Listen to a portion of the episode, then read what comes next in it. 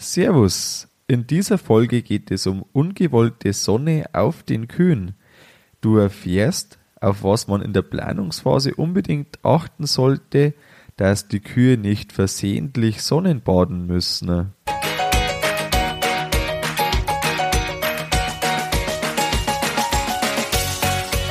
Herzlich willkommen beim Kuhstall Bau und Umbau Podcast. Hier bekommst du viele nützliche Ideen und Tipps für deinen optimalen Stall mit Blick auf das Wohl von Mensch und Tier. Schön, dass du da bist. Ich bin Gusti Spötzl und ich unterstütze Milchkuhhalter, die richtigen Entscheidungen für ihren Stallbau oder Umbau zu treffen und eine für sich optimale Lösung zu finden, ohne jemals schon einen Stall geplant und gebaut haben zu müssen. Hallo in der heutigen Folge. Heute möchte ich mit dir über die Strahlung der Sonne sprechen. Immer wieder habe ich schon Ställe gesehen, die sind wirklich mächtig hell. Das ist wunderschön und das ist so lang schön, bis einfach auf die Kuh im Liegeplatz die Sonne richtig stark scheint. Wenn nämlich da einfach eine ganze Reihe oder sehr viele Plätze von der Sonne bestrahlt werden, dann ist es nicht mehr so schön. Und da kann man in der Planungsphase doch schon relativ gut drauf achten. Und da, um das geht's in der heutigen Folge, dass dir das nicht passiert.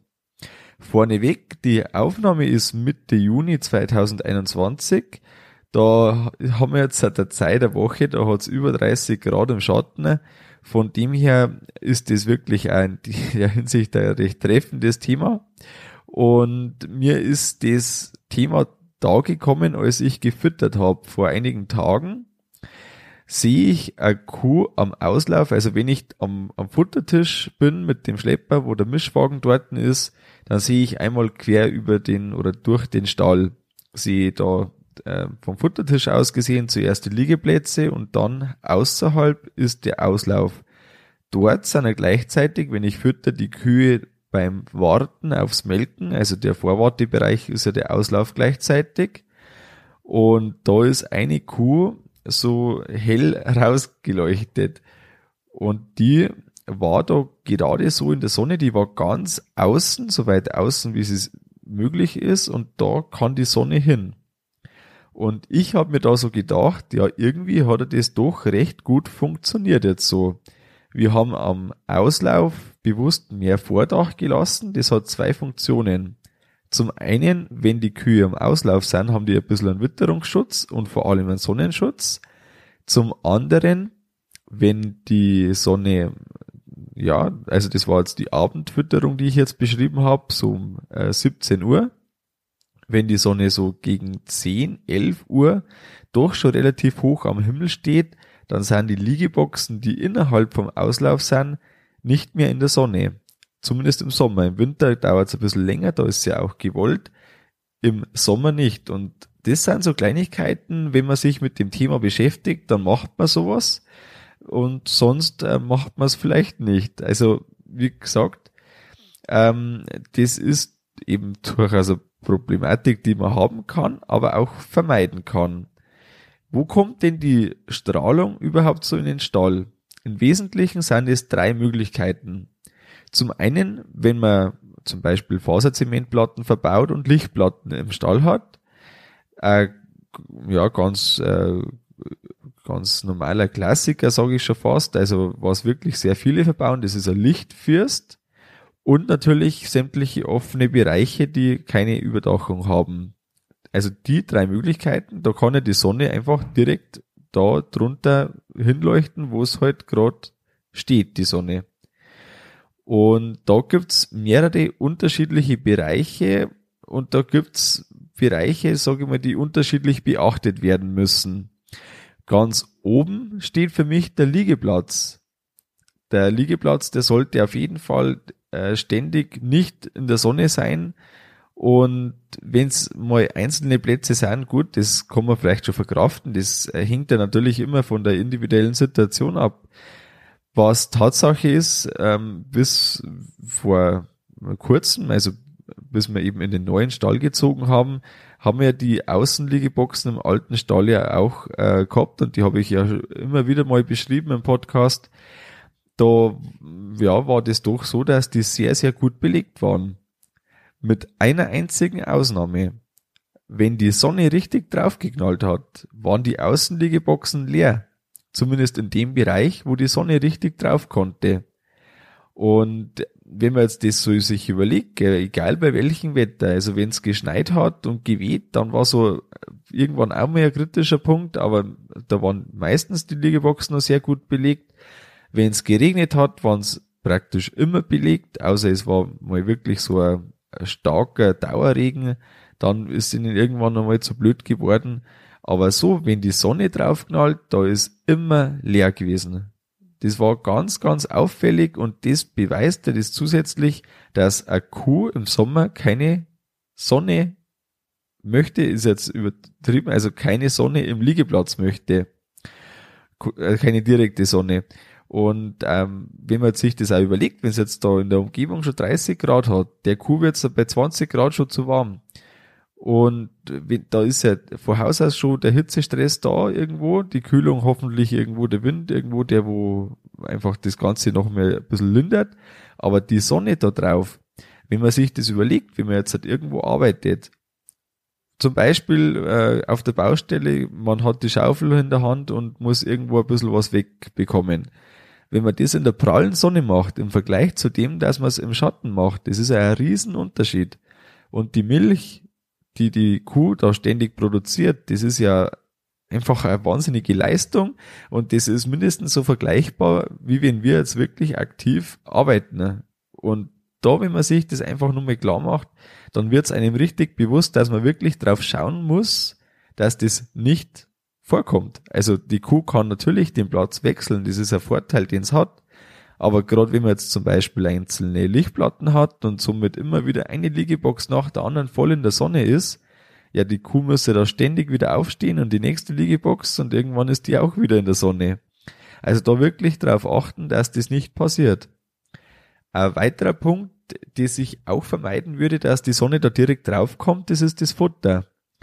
Ähm, entweder es trocknet schneller aus und die Kühe selektieren viel stärker oder die Nacherwärmung wird unterstützt. Beides, auf jeden, beides ist auf jeden Fall nicht wünschenswert. Genauso, ich habe es ja schon gesagt, mit der Kuh, die am Rand vom Vorwartebereich gestanden ist. Den Vorwartebereich würde ich auch auf jeden Fall so machen, dass in der Melkzeit keine Sonne direkt drauf strahlt. Die Kühe stehen ja da eh schon enger beieinander und somit haben sie da zusätzliche Hitze, die erst einmal entsteht. Und wenn jetzt die Sonne drauf ist, dann ist man genauso weit, wie ich das vorher mit den Liegeboxen beschrieben habe, dass einfach wieder bescheiden ist. Gleiches gilt natürlich auch beim Roboterbereich, also entweder der Roboter selbst oder auch der Bereich vorm Roboter, wo die Kühe auch warten teilweise. Da sollte man unbedingt darauf achten, dass das von der Sonne geschützt ist.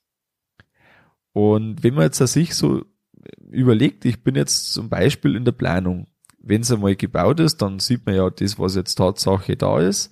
Aber wenn man jetzt in der Planung ist, dann geht es ja doch darum, dass man in der Planung das möglichst vermeidet, dass man solche Stellen provoziert oder produziert. Und ähm, also ein Tipp oder zwei Tipps eigentlich, die ich habe für dich und den zweiten habe ich auch direkt genutzt. Der erste ist aber auch ganz praktikabel, nämlich schau dir Gebäude mit der gleichen Ausrichtung an. Und zwar ähm, ist jetzt eine gute Jahreszeit, jetzt steht die Sonne sehr hoch, wenn du den jetzt zeitnah hörst, den Podcast. Und äh, genau, also irgendwo zwischen Juni und August ist ein sehr guter Zeitraum, wo man das einfach sich ein bisschen beobachten kann. Nämlich ähm, das Gebäude, das du jetzt siehst, das hat da irgendwie einen Schattenweg äh, Weg, oder wie soll man sagen, also wenn jetzt die Sonne hoch steht, dann äh, ist das Gebäude jetzt von mir aus vier Meter hoch, und dann geht der Schatten drei Meter nach vorne. Und das kannst du ja nutzen, indem du dann das überlegst, wie passt denn das auf den Stall, den ich habe. Da habe ich jetzt zum Beispiel ein Lichtfürst und so wird dann das Licht um, äh, was weiß ich, irgendwo zwischen 12 und 17, 18 Uhr, also so die Nachmittagszeit, wo es einfach besonders warm wird, so wird jetzt das Licht in den Stall leuchten oder die Sonne strahlen.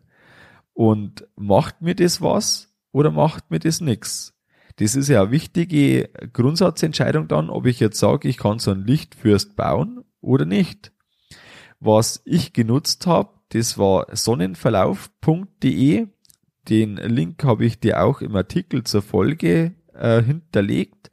Wenn du auf kuhstallbau.com-043 klickst, dann kommst du zum Artikel der Folge und dort kannst du das einfach auch nochmal kurz nachlesen und kannst die äh, Links dann anklicken.